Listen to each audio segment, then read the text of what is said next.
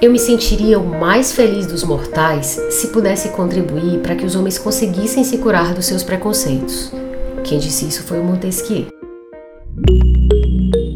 Sem nenhuma pretensão de encerrar essa tarefa, mas movida pelo desejo de colaborar para que ela se realize, uma breve história da intolerância é uma audiosérie em cinco episódios que reflete sobre algumas ações discriminatórias de controle social.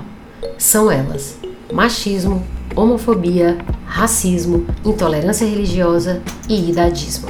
Estudar as origens dessas cinco estratégias é constatar que elas não são transhistóricas nem imutáveis. Ou seja, elas nem sempre estiverão aí, nem sempre foram como são, por isso podem dar lugar a outras formas de perceber e de se relacionar com o outro. Eu sou Pátia Rabelo e o quinto episódio de Uma Breve História da Intolerância analisa algo que atravessa fronteiras e culturas, sendo para muitos estudiosos a mais universal das discriminações, por afetar o futuro de cada um de nós. Estamos falando do idadismo.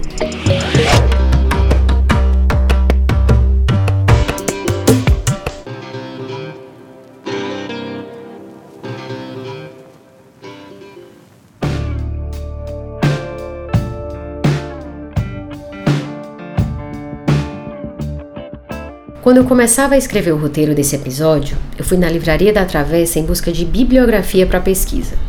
Perguntei a um vendedor se lá havia algum livro sobre etarismo, e após uma breve consulta, ele me respondeu que não existia nada com essa palavra no título. Então eu perguntei por ageísmo, também nada. Você pode tentar então por idadismo? Arrisquei, já com esperança na reserva. O homem me perguntou: O que é isso? Respondi: na verdade, essas três palavras significam a mesma coisa, que é a discriminação baseada na idade cronológica. Uma nova busca. Opa, agora ele achou. Só tinha uma publicação com idadismo no título do sistema da livraria, o que era pouco, mas já era melhor do que nada. Essa rápida visita teve um certo valor didático para mim. Se apesar da presença constante dessa forma de discriminação no cotidiano, o vendedor nunca tinha ouvido falar do assunto, e se a oferta de obras em português a respeito do tema era tão escassa, o idadismo realmente deveria estar no audiosérie que fala sobre intolerância. O psiquiatra e geriatra Robert Butler diz que é irônico que, ao mesmo tempo em que começa a ocorrer, para a maioria, um desdobramento do seu inteiro ciclo de vida, continuemos embebidos em nossa cultura de ter medo de envelhecer, manifestada por estereótipos e linguagens negativas que diminuem a verdadeira natureza desse processo, a sua complexidade e a sua tremenda variedade. Em 1969, ao presenciar o movimento de moradores do bairro de Chevy Chase, em Washington, contra a transformação de um complexo de apartamentos em moradias populares para idosos de baixa renda, Butler criou o termo ageism. A palavra, cuja raiz é age, ou idade, pode ser traduzida como ageísmo, idadismo, etarismo, idosismo ou ainda velhismo. Nesta audiosérie, optamos pela tradução idadismo, derivada de idade. Idadismo significa discriminar ou criar estereótipos, em geral negativos, para um indivíduo ou grupo de pessoas, baseado na idade cronológica.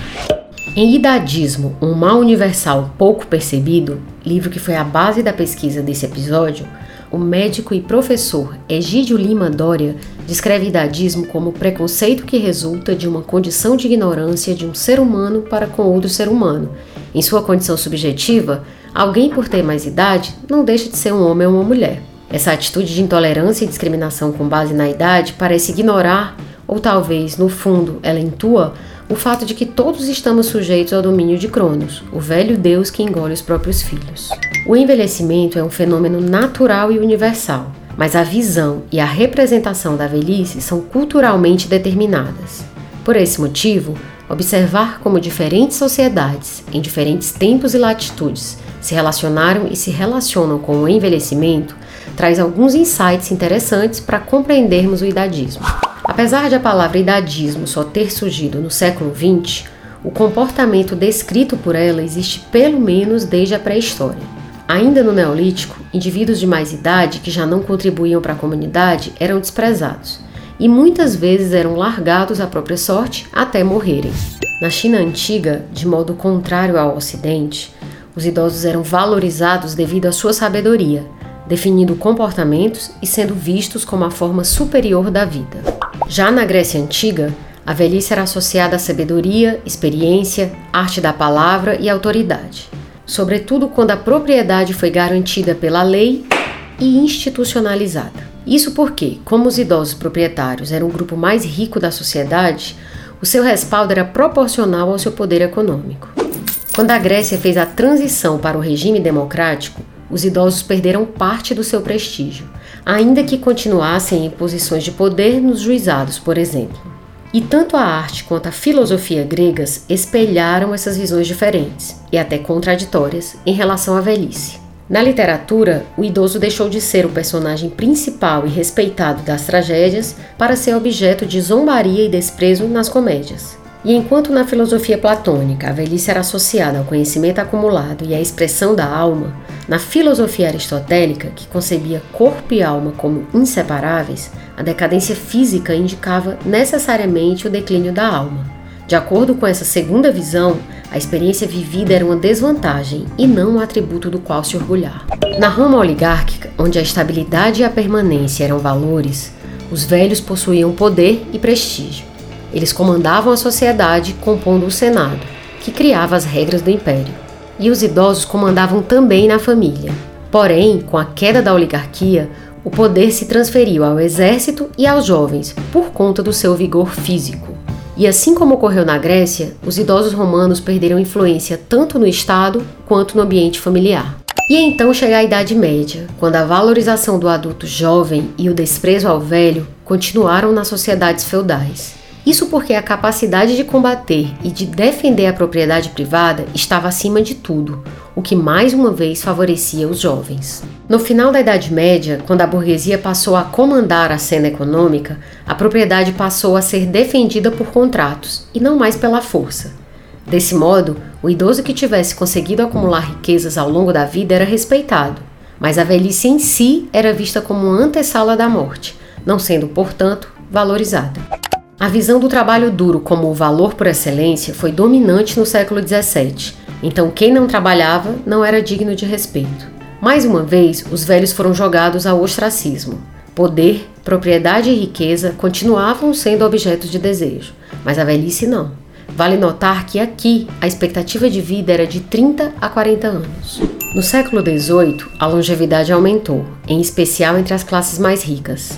Os indivíduos que não possuíam autonomia econômica, como miseráveis e idosos, passaram a ser considerados responsabilidade da sociedade.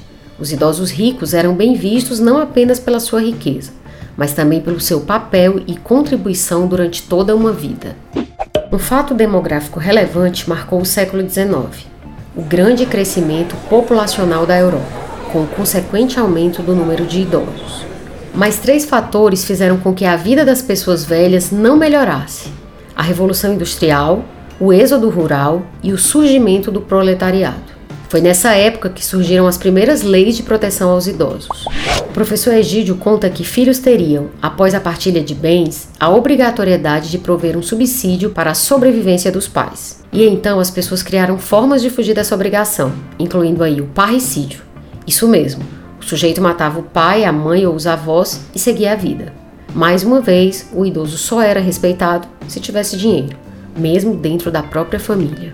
Chegando ao século XX, houve a consolidação de uma sociedade produtivista, tecnocrática e baseada na obsolescência rápida e programada. Obsolescência inclusive das pessoas, como se elas fossem coisas.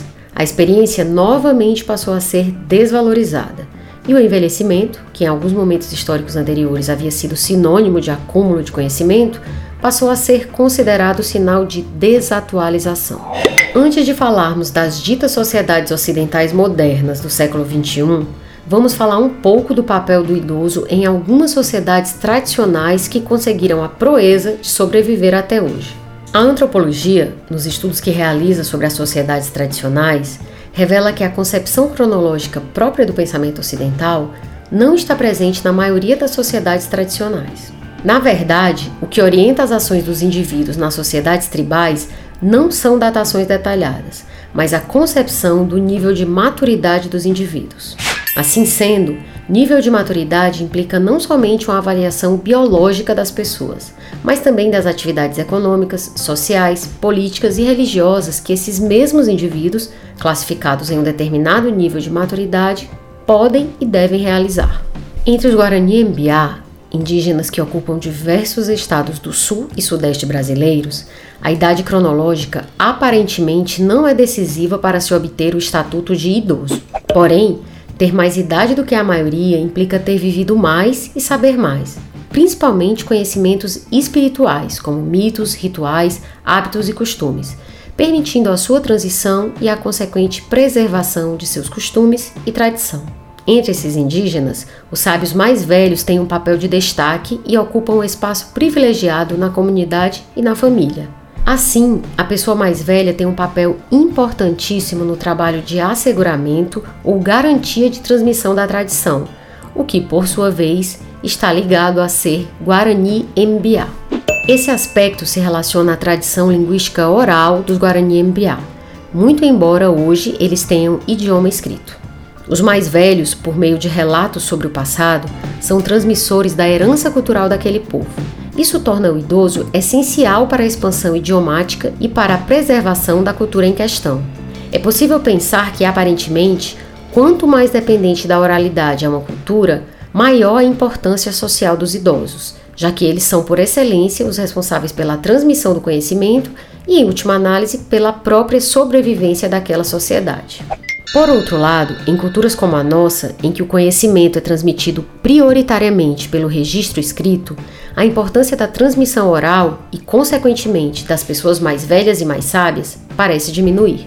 Já nas sociedades ocidentais ditas civilizadas, podemos constatar que o idadismo é algo tão comum que, assim como outras formas de discriminação discutidas nesta audiosérie, ele chega a parecer natural, Bem diferente daquela imagem de um idoso potente pelo acúmulo de conhecimento e sabedoria, a caricatura do idoso em nossa cultura junta as ideias de perda, incapacidade, depressão, avareza, improdutividade, demência, doença, enfim, o limite da condição humana. E envelhecer é algo tão assustador para a maioria de nós que todos os anos a indústria cosmética lança um sem número de produtos anti-idade embora eu desconfie que o único produto anti-idade mesmo seja a morte. Aliás, o escritor Luiz Fernando Veríssimo, falando sobre envelhecimento, faz uma observação espirituosa. Envelhecer é chato, mas consolemos-nos, a alternativa é pior. Em 2016, um estudo da OMS concluiu que o idadismo é um fenômeno disseminado e que, ao contrário de outras formas de discriminação, como racismo, machismo, homofobia, ele é socialmente aceito, fortemente institucionalizado e não confrontado. E várias pesquisas têm dado conta da atual universalidade do idadismo tanto em sociedades mais individualistas quanto em culturas mais coletivistas conhecidas por tradicionalmente valorizarem o idoso, como a China e o Japão. Hoje seria possível dizer que o sol nunca se põe no império do idadismo. Os estereótipos negativos e as práticas discriminatórias contra pessoas mais velhas aumentaram em função de fatores como o desenvolvimento tecnológico e a perda do papel do idoso como detentor do conhecimento, o crescimento da população idosa e um possível aumento dos encargos de saúde, a associação entre morte e idade avançada e, por fim, as aposentadorias, com a saída dos idosos das posições de prestígio social. Assim como outras formas de discriminação e intolerância, o idadismo pode se manifestar em vários níveis e, em geral, o desconhecimento, a ansiedade e o medo, originados pela falta de conhecimento, estão presentes em cada um desses níveis. No caso do idadismo, podemos falar de três tipos: individual, interpessoal e institucional. O idadismo começa no plano individual. Alguns estudos indicam que desde cedo somos expostos a imagens e descrições negativas do processo de envelhecimento. Quem, quando criança, nunca ouviu alguém vendo um ator famoso na TV e comentando: esse cara era lindo, agora que envelheceu tá horrível. Ou outro comentário ainda mais comum: Nossa, essa mulher é uma das mais bonitas do Brasil, como ela tá velha. As crianças desenvolvem estereótipos negativos sobre os idosos por volta dos 6 anos, época em que também se desenvolvem os estereótipos sobre raça e gênero. Muito cedo, contos de fadas, filmes e propagandas costumam nos mostrar um idoso abandonado, frágil e reclamão, E nós recebemos essas imagens sem questioná-las. Os especialistas chamam isso de acordos cognitivos prematuros. Existe ainda o fato de que o envelhecimento é visto por crianças e adolescentes como algo de um reino muito, muito distante e que acontece de uma forma bastante lenta, portanto, sem nenhuma relação com o presente e o futuro. E ainda bem que a velhice está longe e vem devagar, pensamos, já que queremos mesmo distância do nosso eu velho, símbolo de incapacidade, exclusão social e morte. Simone de Beauvoir tem uma reflexão interessante que fala exatamente disso. Ela diz: Não é no instante que ficamos velhos. Quando jovens ou na força da idade, não pensamos como Buda que já somos habitados pela nossa futura velhice. Ela está separada de nós por um tempo tão longo que aos nossos olhos confunde-se com a eternidade. Este futuro longínquo nos parece irreal. Os vários clichês implícitos sobre a velhice estão presentes nas mais diversas faixas etárias, pois tanto jovens quanto idosos têm uma visão mais negativa do idoso e mais positiva do jovem.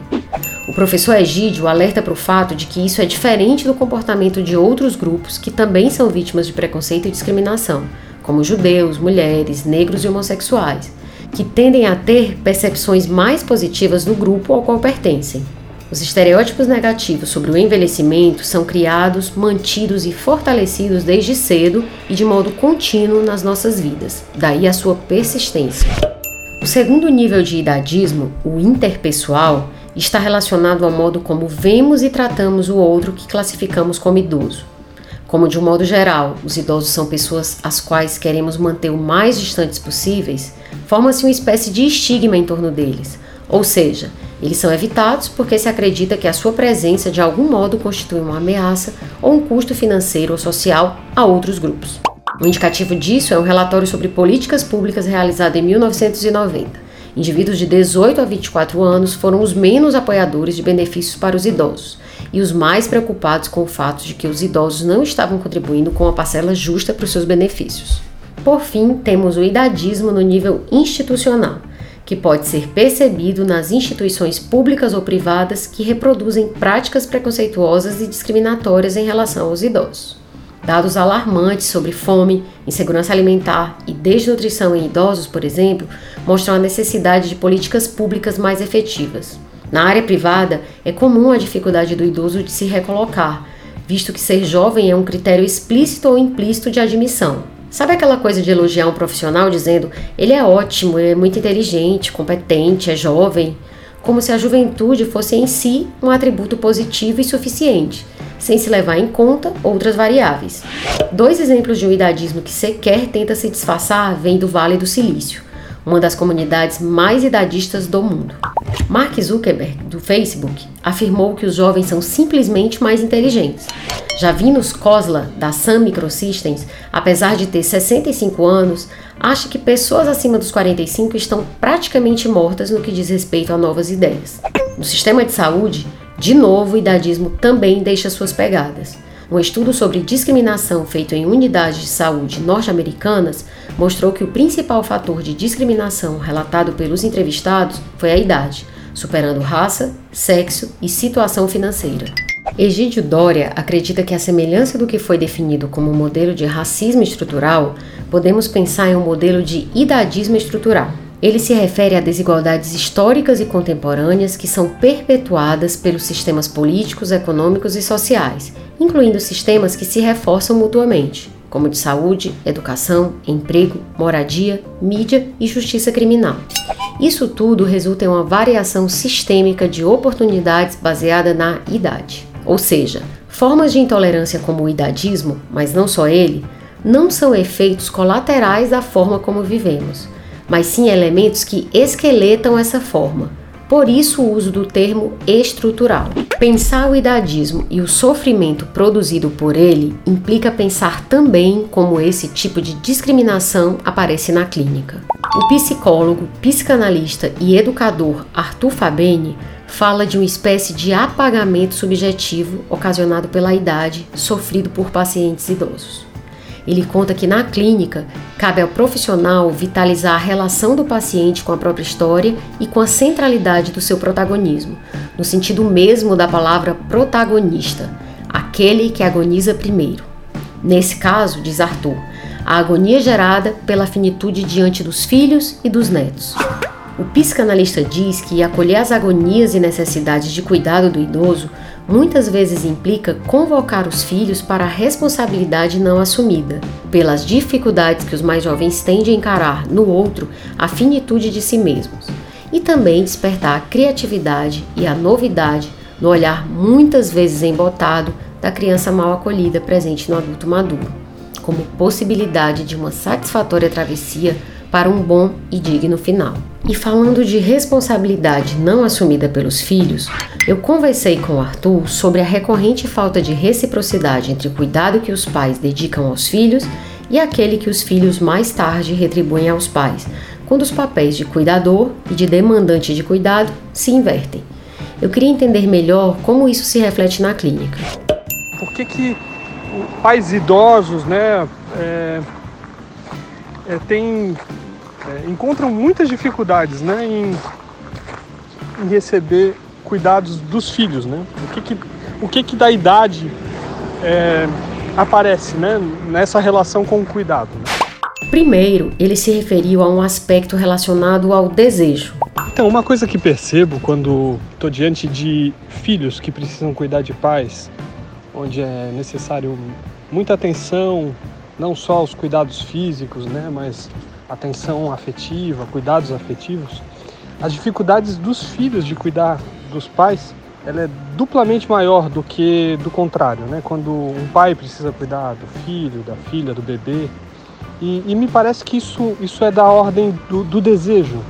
Me parece que quando pais concebem um filho, seja na concepção mesmo literal, quanto na concepção dessa economia libidinal, do desejo que se coloca, da nomeação do filho, das expectativas que se cria, parece que isso tem raízes e, portanto, tendo raízes, fica muito mais fácil dar conta, cuidar, né, fazer um esforço às vezes enorme, né, para dar conta de, de cuidados assim bastante difíceis, né, às vezes até da ordem do insuportável. Então, um pai consegue fazer fazer isso, né, pelo filho, né, o, o pai, a mãe.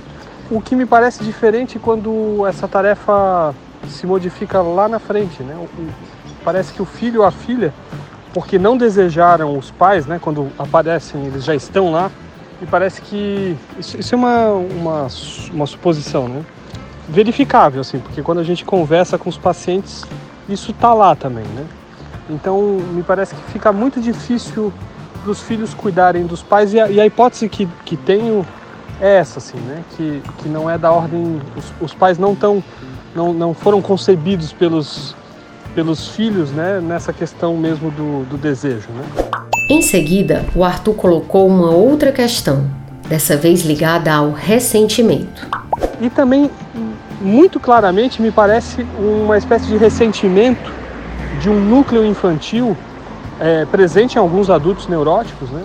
É, onde talvez aferroados numa, numa promessa que ninguém fez de que eles seriam cuidados é, quando precisam dispor né, desse cuidado para oferecer ao pai ou à mãe, onde se esperava que eles fariam esse cuidado, me parece que aí o, esse filho ou essa filha não tem recursos para oferecer, né?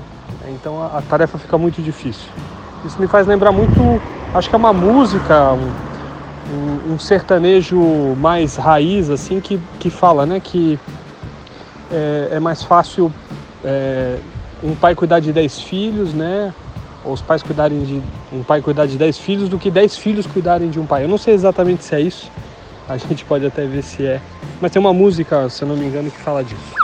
Sim, essa música sertaneja raiz existe mesmo. Ela se chama Couro de Boi e foi gravada pela dupla sertaneja Palmeira e Sabiá em 1954. Os versos da gravação original falam: Diz que um pai trata dez filhos, dez filhos não tratam um pai. Essa canção recupera, com outras palavras, mas mantendo o mesmo sentido, um conto famoso dos irmãos Grimm, muito comum nos meios rurais. No conto, um camponês alimenta o seu pai separadamente do resto da família, numa pequena gamela de madeira. Então, um dia, surpreende o seu filho catando pequenos tocos de pau. É para você quando ficar velho, diz a criança. Imediatamente o avô recupera o seu lugar na mesa comum. Mas voltando aos dois pontos citados pelo Arthur. Tanto a ausência de um desejo prévio quanto o ressentimento são duas hipóteses formuladas a partir de observações clínicas, mas claro que elas não esgotam todas as explicações para o idadismo no ambiente familiar atualmente. Até porque, como Arthur faz questão de ressaltar, a singularidade, o cada caso é um caso, é algo que caracteriza a experiência psicanalítica. E isso pelo fato de que a experiência de cada sujeito é também singular, eu diria. Uma ideia de Jung é ilustrativa dessa tensão entre o geral e o particular quando falamos de subjetividade. O individual não importa perante o genérico e o genérico não importa perante o individual, diz o mestre suíço. Por fim, o Arthur falou de um aspecto geracional que torna ainda mais complexas as atuais relações entre filhos e pais idosos. Se a gente for olhar a questão transgeracional, é, tem uma questão muito, muito importante que é talvez a nossa geração, mas certamente as gerações anteriores, sentiam uma espécie de dívida é, com os, os, pais dessa da, né, da geração atual ou da anterior à nossa. Uma espécie de dívida. Então, é, a gente ouve nos relatos, né? É, ah, meu pai fez tudo por mim, é, minha mãe fez tudo por mim, era, era muito difícil, havia poucos recursos. Então, a gente ouve é, filhos é, se referindo aos pais como é, tendo uma espécie de dívida com eles. O que a gente não ouve na, no consultório, e aí eu estou chamando de consultório como uma espécie de voz do mundo, né? É, claro, é um, é um lugar é, onde vem um certo tipo de público interessado né, em lidar com essas questões, mas de alguma forma o consultório é uma, é uma, é uma das vozes do mundo, né? É, o que a gente ouve da, dos pais atuais e das crianças atuais é o contrário. São pais endividados com os filhos, é, culpados por não terem tempo, por não darem o melhor. E os filhos, é, percebendo isso, também sabem cobrar desses pais essa, essa dívida que aparece. Então, é, minha hipótese é que será muito difícil para a nossa geração atual, né, tendo filhos, desses filhos é, terem a, esse mesmo sentimento de dívida é, na hora de oferecer os cuidados a esses pais mais idosos. Assim. Eu, eu acredito que esse arranjo social é, já está sofrendo impactos, né? É, as casas de, de, né, de atenção, casa de idosos, isso, isso, de certa forma, é uma resposta a isso, sempre teve, mas vai ser sempre cada vez mais uma, uma resposta e uma busca né, é, espontânea desses filhos ao terem que lidar com os cuidados de pais que é, não, não tem mais esse dos filhos esse sentimento de que os filhos têm uma dívida com eles, né? Mas do contrário, essa dívida é, quem assumiu foram os pais dessas crianças. Ou seja, mais uma vez na história humana, se enfraquece a ideia de que uma geração é tributária daqueles que vieram antes dela. Mas agora, além de não serem objetos de cuidado dos filhos, muitos pais se sentem seus devedores, e isso não só quando chegam à velhice, mas durante toda a vida. Em um mundo no qual o grupo acima dos 85 anos corresponde ao segmento populacional que mais cresce, é essencial que deixemos de considerar o adulto jovem como o protótipo humano, afirma o professor Egídio Lima Dória. Até porque o nosso direito à vida não diminui à medida que envelhecemos, ou pelo menos não deveria ser assim.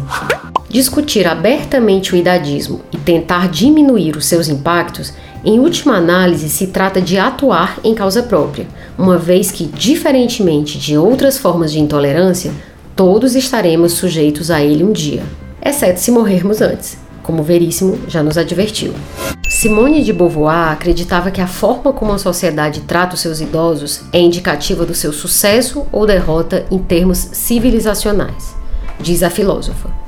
O fato de que um homem, nos últimos anos de sua vida, não seja mais que um marginalizado evidencia o fracasso de nossa civilização. Esta evidência nos deixaria engasgados se considerássemos os velhos como homens, com uma vida atrás de si, e não como cadáveres ambulantes. É concentrando os esforços no destino dos mais desafortunados que se chega a abalar uma sociedade. Simone considerava que uma transformação radical se daria no mundo se nós exigíssemos que os homens permanecessem homens, mesmo em sua idade mais avançada. Eu tenho a impressão de que isso significaria dar a todos a possibilidade de dizer o que sabiamente escreveu o pediatra e psicanalista inglês Donald Winnicott. Eu espero que a morte me encontre vivo.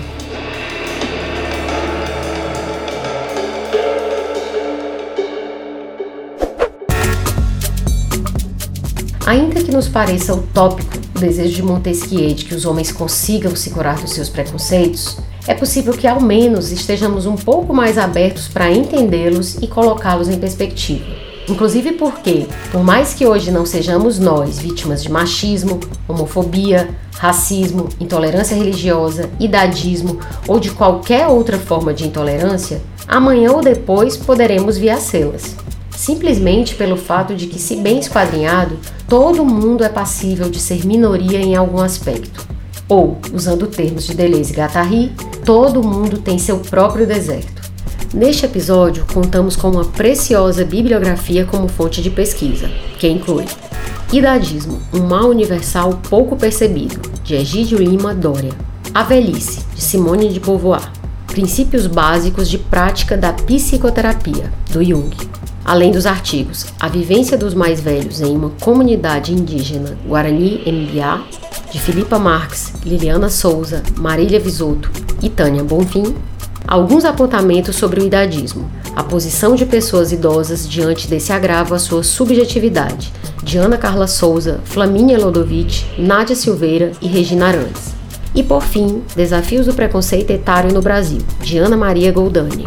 E eu não poderia deixar de registrar o meu profundo agradecimento ao psicólogo, psicanalista e educador Arthur Fabeni, cujas reflexões funcionaram como uma grande angular que ampliou o campo de visão dessa conversa. Agradeço também ao Marcos Tardan e à Iris Sodré pelo apoio imenso nos bastidores, sem o qual essa audiosérie não estaria no ar. Pesquisa, roteiro e apresentação, Paty Rabelo. Edição, André Silvestre. A audiosérie Uma Breve História da Intolerância é um projeto fomentado com recursos da Lei 14.017-2020, Lei Aldir Blanc, por meio da Secretaria Municipal da Cultura de Fortaleza.